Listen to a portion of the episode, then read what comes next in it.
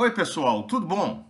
Eu sou José Carlos Pinto falando com vocês aqui no canal Falando com Ciência sobre aspectos da educação, da ciência e da pesquisa que se faz no Brasil. Vários estudos mostram a importância da memória olfativa para os seres humanos. Somos capazes de associar cheiros a sensações de perigo, prazer, a necessidade de executar ações e, além disso, os cheiros e os aromas despertam muitas lembranças e emoções.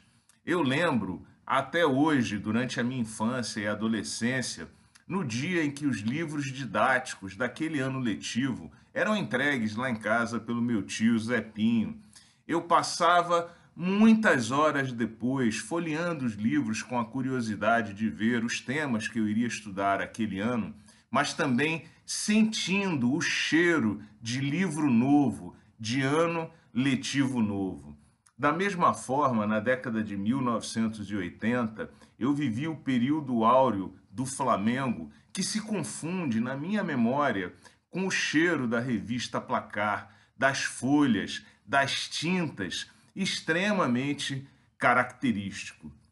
Quando eu entrei na graduação, eu passava muitas horas na livraria Civilização Brasileira, no centro da cidade de Salvador, folheando os livros que eu não tinha como comprar e também me deixando enebriar por aquele cheiro de livro científico que de alguma forma é diferente.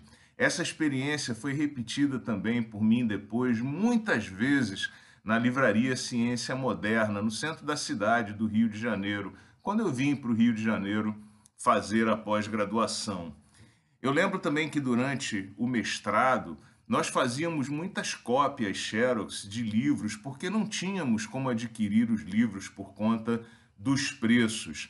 E era muito característico o momento em que nós pegávamos as cópias na copiadora por causa da temperatura do texto, do livro, das folhas e do cheiro característico da cópia Xerox. Como praticamente todos nós fazíamos o mesmo, as salas de aula e as salas de estudo ficavam impregnados daquele cheiro característico das cópias, cheiro esse que resiste por muitos meses e às vezes até anos nessas cópias. E depois, já como professor, eu sempre gostei muito de receber as cópias impressas, recém-impressas, de teses para correção. E sempre que recebo essas cópias, eu brinco com os alunos, cheiro para ver se a cópia é realmente uma novidade, se ela é realmente nova. Enfim, eu privilegio até hoje esse contato físico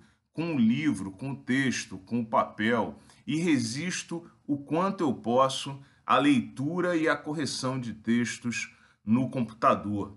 Segundo Caetano Veloso, na sua canção Livros, os livros são objetos transcendentes com os quais nós estabelecemos experiências táteis. E na canção Reconvexo, Caetano confessa que ele é o cheiro dos livros.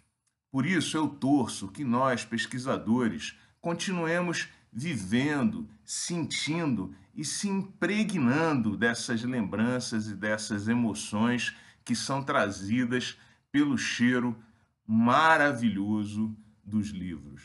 Um grande abraço e até o próximo vídeo.